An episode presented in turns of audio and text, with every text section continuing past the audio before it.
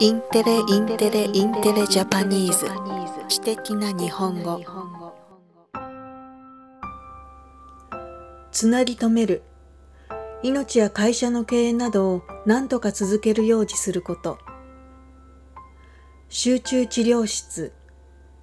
ICU 振り分ける。状況に応じて物事を分けること。差し控える。しないようにすること。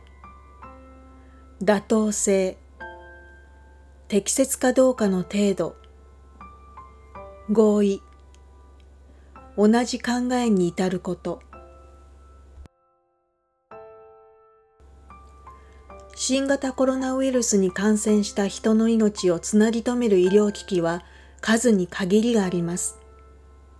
医療機器は例えばエクモ、人工心肺装置や人工呼吸器、それに集中治療室のベッドなどです。国内で感染が再び拡大する中、日本の専門家たちは今後医療資源が不足するという最悪の事態が起きた場合に備えて新たな軽減をまとめました。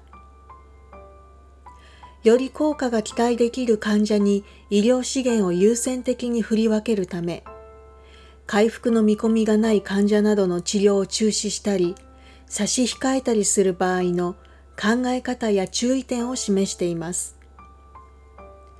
それによりますと、治療の中止や差し控えは医師個人だけではなく医療チームで議論し、患者の医師や医学的な妥当性などを考慮して判断するとしています。